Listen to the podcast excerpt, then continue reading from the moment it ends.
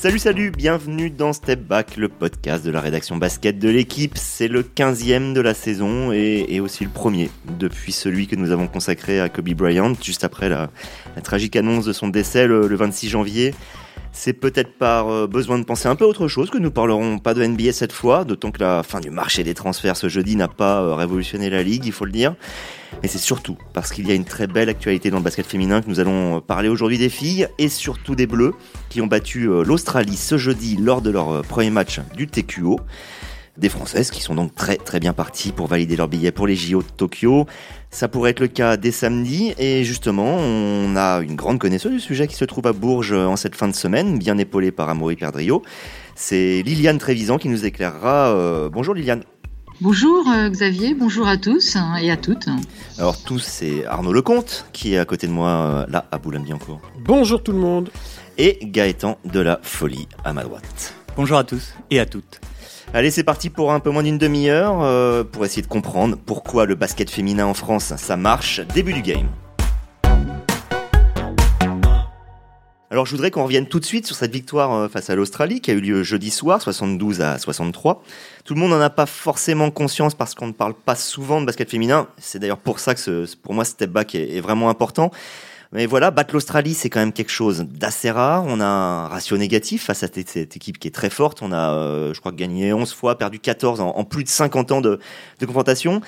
C'est surtout quelque chose de très signifiant parce que grosso modo, l'Australie, c'est ce qui se fait de mieux sur la durée derrière euh, les Américaines. En gros, je me trompe, Arnaud? Non, non, non, euh, c'est tout à fait juste. C'est la deuxième puissance euh, mondiale du, basket féminin depuis une vingtaine d'années à peu près. Euh, derrière, évidemment, les États-Unis qui trustent les, les médailles d'or, que ce soit dans les compétitions olympiques ou, la Coupe du Monde, qui s'appelait auparavant Championnat du Monde. L'Australie est, est d'ailleurs la seule nation qui a gagné une compétition mondiale hors États-Unis depuis 1994, euh, euh, sachant que les compétitions mondiales ont lieu tous les deux ans, ça fait quand même, euh, ça fait quand même beaucoup de, compétitions pour les États-Unis et, et, voir émerger l'Australie comme le seul véritable, on va même pas parler de concurrents, mais la, seule équipe qui a fait ça une année, c'était en 2006, elles ont été championnes du monde sans battre les États-Unis. C'était la Russie, étonnamment, qui avait euh, sorti les États-Unis en demi-finale et la Russie avait perdu ensuite en finale contre l'Australie. Mais néanmoins, ça pose quand même le, basket féminin australien qui évidemment nous est supérieur sur la durée, sur toutes ces années-là, puisque, euh, bon, tu le disais, il y avait il y a un ratio victoire-défaite qui est très largement défavorable aux Françaises. En compétition internationale, un match à enjeu c'est seulement la deuxième victoire de l'équipe de France contre l'Australie. La première avait eu lieu au Jeu de Londres, en, phase de poule.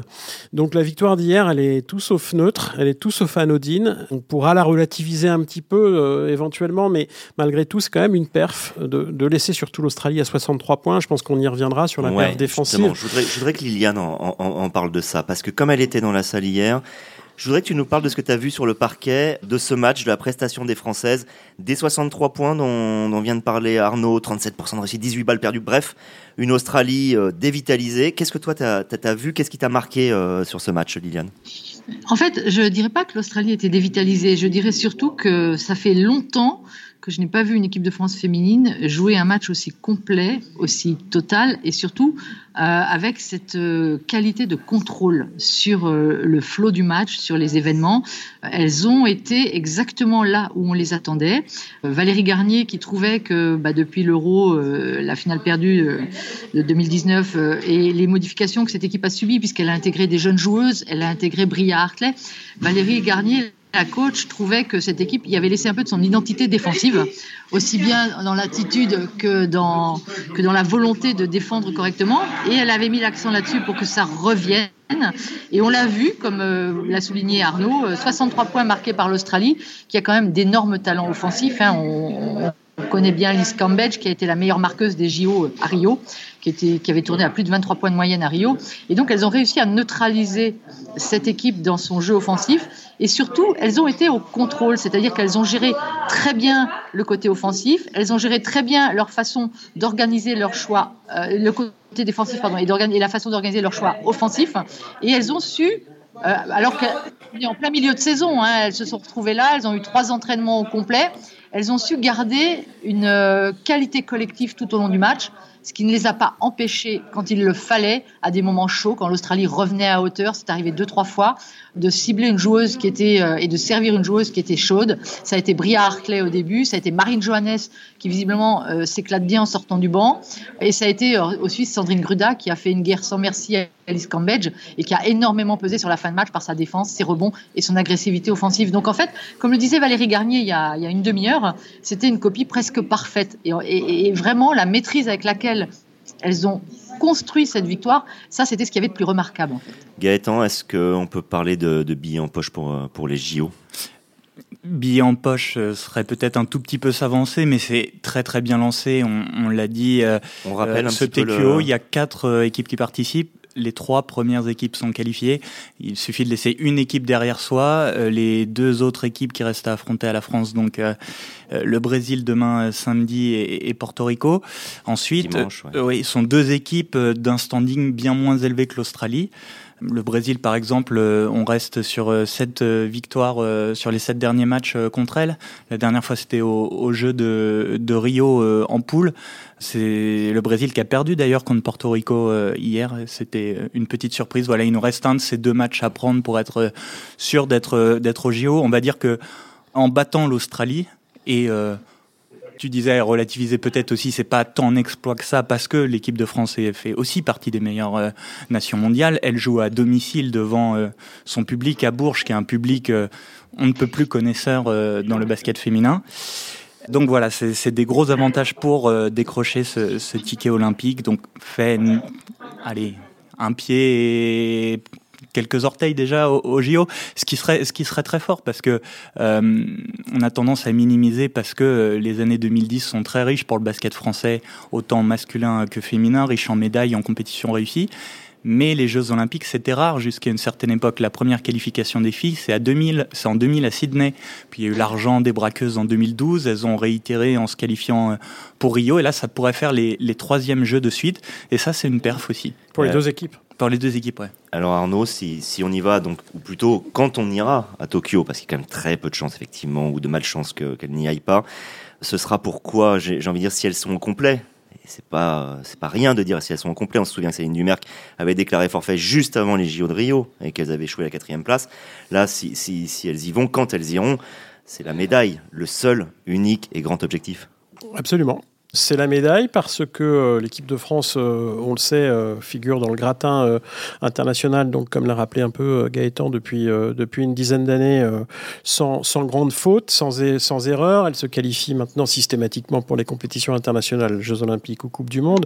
Elle est en finale de l'Euro tous les, tous les deux ans, depuis 2013, en échouant, certes, à chaque fois, mais, mais malgré tout, elle est, elle est en finale, ce qui pose quand même là aussi une continuité dans la, et une, dans la durée à l'échelle internationale important. Tu dis elle est en finale. Tu dis pas elle est titrée tous les deux ans. Ce qui veut dire qu'il y a quand même une équipe qui nous embête bien. C'est l'Espagne. Or, si on ajoute les États-Unis, voilà, ça fait quatre équipes pour trois places. Il y a même plus que ça, à mes yeux. Euh, je pense que les États-Unis sont intouchables, seront championnes du monde, sauf cataclysme euh, cet été, euh, championne olympique, pardon, cet été. Et les, les, prétendantes au podium olympique, que ce soit à la finale ou, ou à la troisième place, ce sont la France, l'Espagne, l'Australie. Et j'ai envie de dire aussi euh, deux nations émergentes de ces dernières années qui, qui, commencent à vraiment pousser de plus en plus fort, qui sont la Belgique et le Canada. C'est peut-être encore un peu tôt. D'ailleurs, il faut d'abord qu'elles se qualifient. Elles sont également, comme toutes les équipes, hors États-Unis et Japon, euh, en chasse d'une qualification olympique ce week-end dans quatre tournois différents. Hein. Mais néanmoins, je pense que la Belgique et, le Canada devraient euh, se qualifier a priori, et euh, je pense qu'elles peuvent s'ajouter aux prétendantes au, podium au même titre donc que la France, euh, que l'Australie que l'Espagne, donc, euh, pour, pour mieux l'identifier, qui est l'équipe qui bat la France en finale de l'Euro maintenant systématiquement depuis 2013, quatre fois de suite, ce qui est quand même. Euh, ce qui est quand même non, à part 2015, pardon. Trois fois sur quatre. Donc, il y a. Y a, y a Et assez largement, les deux dernières fois, il n'y avait pas match. Alors, j'ai envie d'y croire, moi, euh, énormément. Pourquoi? Parce que je trouve que l'équipe de France. Oui, une médaille. Je trouve que l'équipe de France telle qu'elle est constituée euh, ce week-end à Bourges est la meilleure possible. Elle est complète. Euh, il n'y a pas d'absence notable cette, euh, cette fois-ci.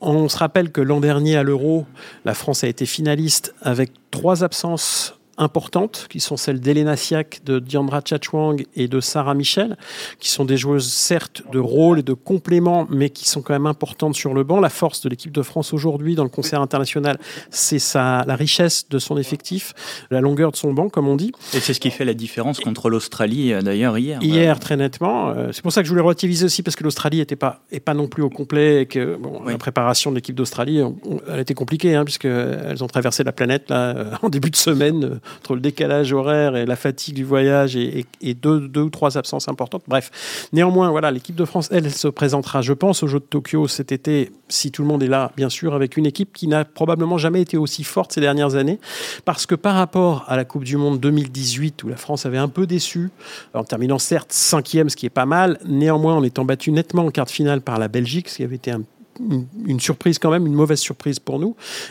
n'avait pas Brian Hartley. Et je pense que Brian Hartley, qui est donc une franco-américaine qui a été intégrée à l'équipe de France maintenant il y a, il y a un an et demi. Franco-américaine, pas naturalisée, c'est important de le, le préciser. C'est-à-dire qu'elle a des origines, des origines, famille, euh, des origines euh, maternelles euh, françaises, sa grand-mère notamment. Ouais.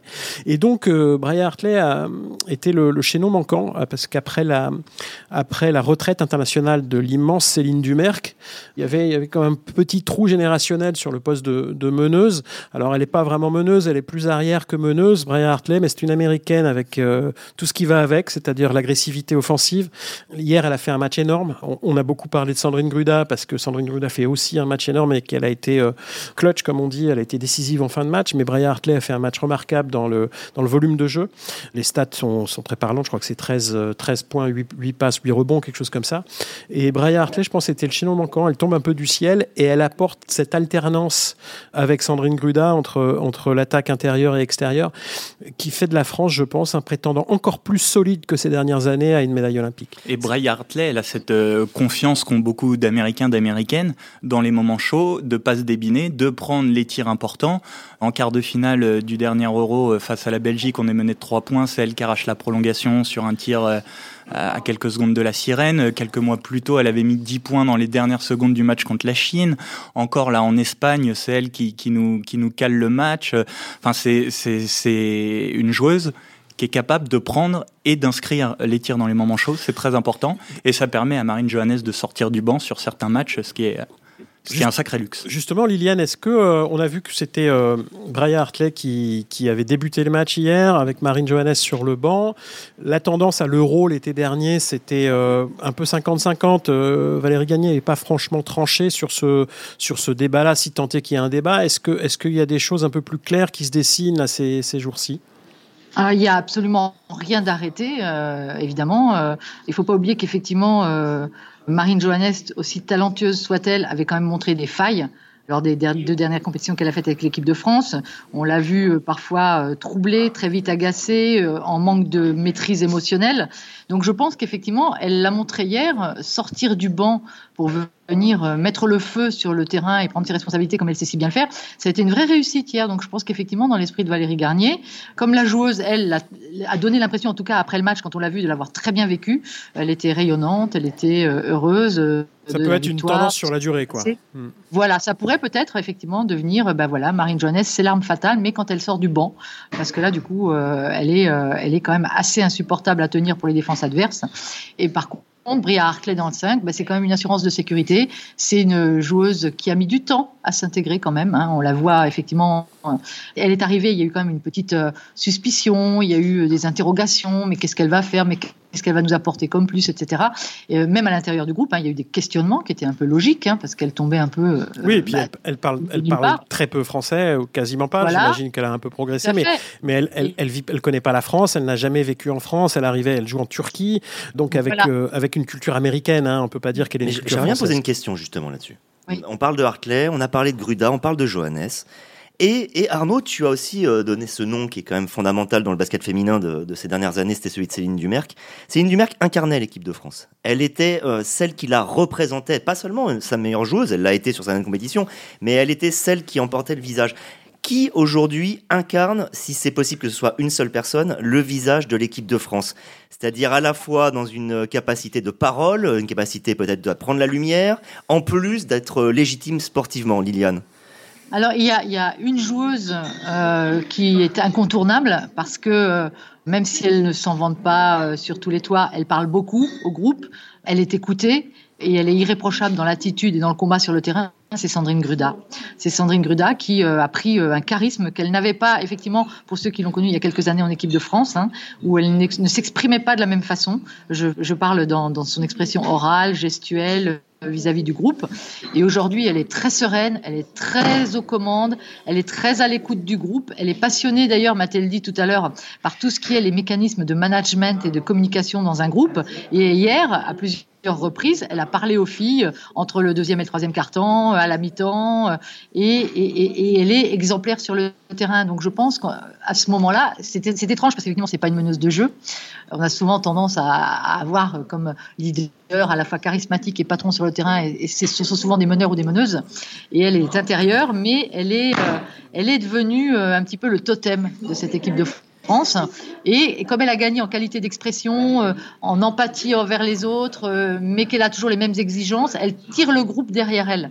Elle tire le groupe derrière elle, elle est respectée, elle est écoutée. Et je pense qu'effectivement, aujourd'hui, c'est elle la figure vraiment tutélaire et incontournable de cette équipe de France féminine. Au point qu'Arnaud, tu as tweeté hier que pour toi, Sandrine Gruda était la goutte du basket féminin français, donc greatest of all time, la meilleure joueuse de l'histoire du basket français, au pays de Jackie Chazalon, de Céline Dumerc, de Cathy Molin, d'Yannick Souvray et tant d'autres. Euh, Est-ce que tu assumes Isabelle Fijalkowski, oui, au, aussi. Au, pays de Sandrine Gruda, oui. Et d'Elisabeth euh, oui, oui.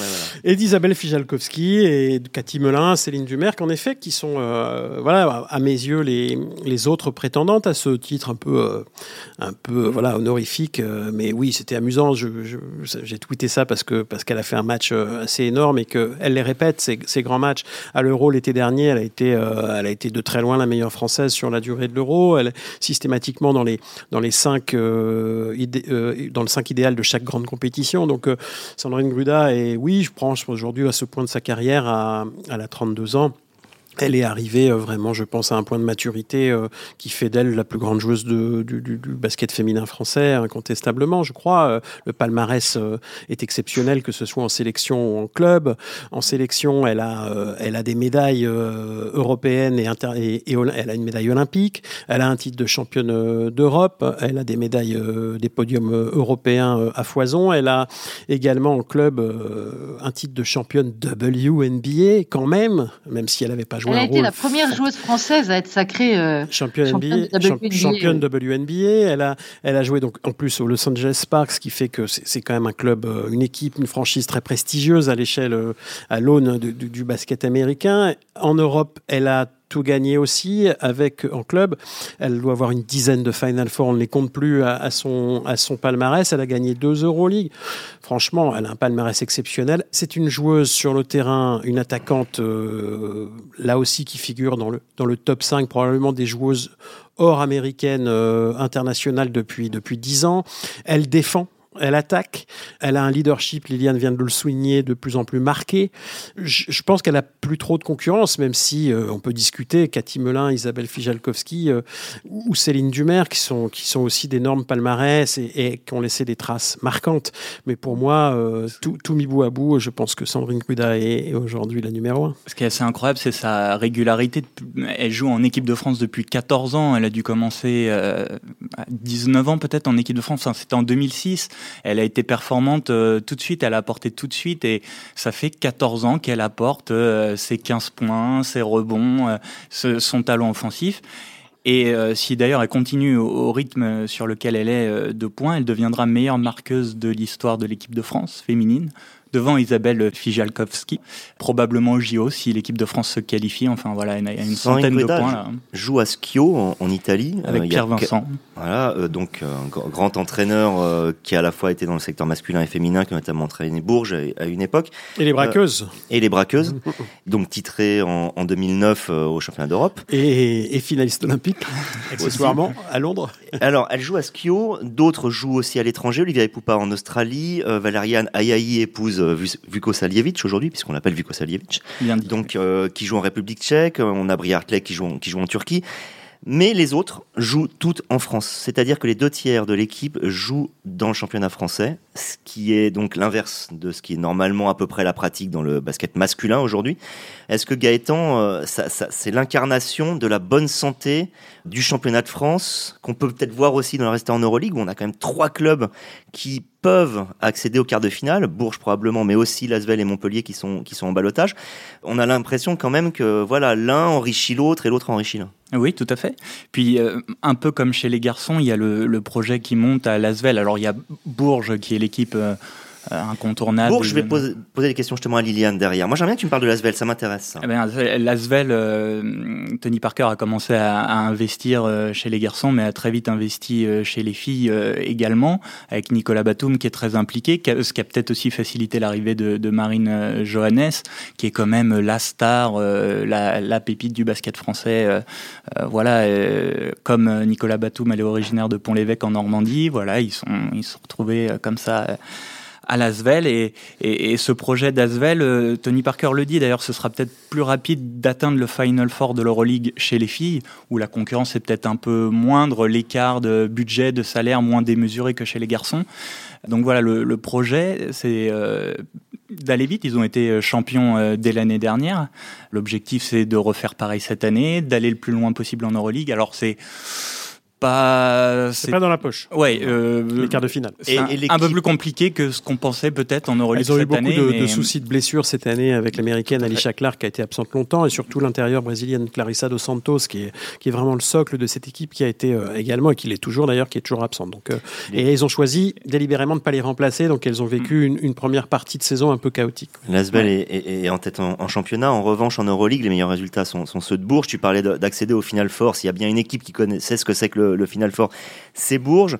Les matchs ont lieu là-bas, ont lieu au Prado, dans cette salle qui a été grandie au fur et à mesure pour accueillir 5000 places, 5000 personnes et, qui était quand même bien remplie hier. Liliane, quelle était l'ambiance? On sait qu'il y a plus que de l'intérêt pour le basket féminin à, à Bourges. Il y a une forme de passion et ça se ressent encore aujourd'hui? Oui, oui, Bourges, c'est un peu euh, l'épicentre du basket féminin euh, français. Ça l'a été très longtemps. Et elles ont eu le mérite, euh, enfin, je veux dire, elles, le club a eu le mérite à un moment, malgré trois titres européens, malgré un succès jamais démenti, où effectivement, dans cette ville, on, on, vit pour cette équipe de basket féminine, le club a su, à un moment, sous l'impulsion de son président Pierre Fossé, comprendre qu'il lui fallait euh, accroître un petit peu ses ressources et pour commencer bah, se doter d'un outil de travail donc d'une salle qui soit à la hauteur de leurs ambitions. Ce qu'ils ont fait en rénovant le Prado et, euh, je voyais des confrères hier euh, du basket euh, étranger qui n'étaient jamais venus au Prado et qui euh, quand ils ont vu la salle et sont rentrés dedans m'ont dit mais c'est incroyable on voyait pas ça comme ça mais c'est une salle magnifique. Oui euh, Bourges s'est doté d'un bel outil de travail les vestiaires sont nickel il y a tout ce qu'il faut pour la récupération la cryothérapie les bains etc enfin bon voilà. Donc le club a su à un moment se remettre en question et effectivement euh, c'est le, club qui c'est presque le club qui fait vivre cette ville. Vous vous baladez dans les rues, il y a une boutique euh, magnifique, grande, spacieuse, aux couleurs du club. Vous pouvez acheter tout ce que vous voulez. On voit pas ça souvent, hein, ni pour les clubs masculins, ni pour les clubs, et encore moins pour les clubs féminins. Et il y a une vraie volonté de garder le basket au haut niveau à Bourges, qui est partagé donc évidemment par les dirigeants du club, par un, un, tissu économique et aussi euh, par la municipalité. Donc il y a une concordance, une synergie de volonté de maintenir le basket féminin au haut niveau à Bourges et il y a une légitimité. C'est un, c'est un sport qui est ancré, c'est un sport qui a, qui a eu un succès c'est phénoménal, même si aujourd'hui, effectivement, les titres européens ne se ramassent plus comme ils se ramassaient il y a un certain temps. Mais c'est une équipe qui est toujours dans l'excellence européenne, c'est une équipe qui joue toujours les premiers rôles en championnat de France, et effectivement, elle fidélise un public euh, qui, commence à se renouveler. Il était temps, euh, il était temps quand même que la moyenne d'âge euh, soit un petit peu retouchée. Et, et effectivement, c'est un club qui reste Pourtant, on le connaît depuis 20-30 ans, mais c'est un club qui reste un club d'avenir pour le basket féminin français. Et hier, j'étais un petit peu déçu de voir que la salle n'était pas complètement remplie. 4000 sur 5000. Euh, on m'annonce que ce sera archi plein contre le Brésil et archi plein contre Porto Rico. Euh, je pense que c'est bien la moindre des choses quand on est à Bourges. Voilà, mais effectivement, oui, ça reste un bastion quasi inégalée euh, du basket féminin français. L'Asvel va sans doute y arriver, Montpellier y travaille beaucoup, euh, mais ça reste, oui, euh, à l'international notamment, la, la, référence du basket féminin français. Oui. Et pour souligner l'apport de Bourges, toujours à cette équipe de France actuelle, tu parlais d'avenir, mais c'est aussi le, le, passé, le présent. Huit joueuses sur les 12 bleus qui disputent actuellement le TQO sont passées ou jouent toujours à Bourges. Et les deux coachs. Et les deux coachs, Valérie Garnier, l'ex-coach, oui. Et, et son assistant Olivier Lafargue, qui est aujourd'hui euh, le premier assistant de, de, Valérie Garnier est aussi le coach de Bourges, et qui avait d'ailleurs pris sa suite.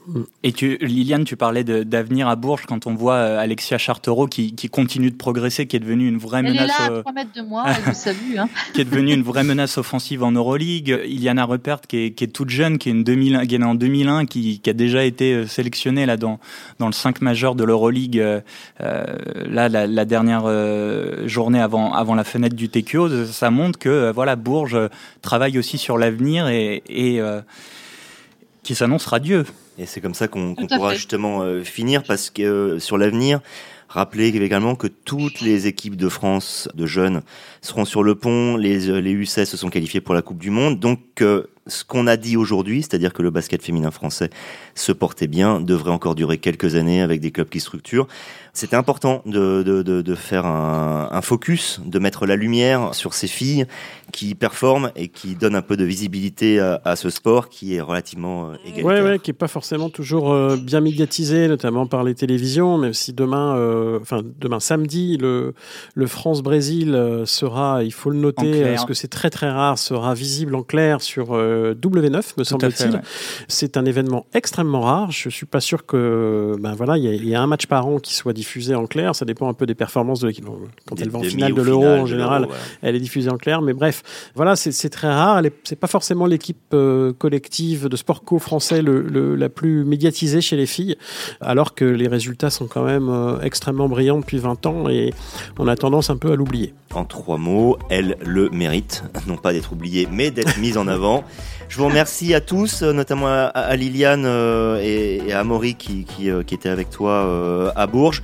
Merci messieurs, euh, merci aussi Roland à la technique et à la semaine prochaine. À bientôt.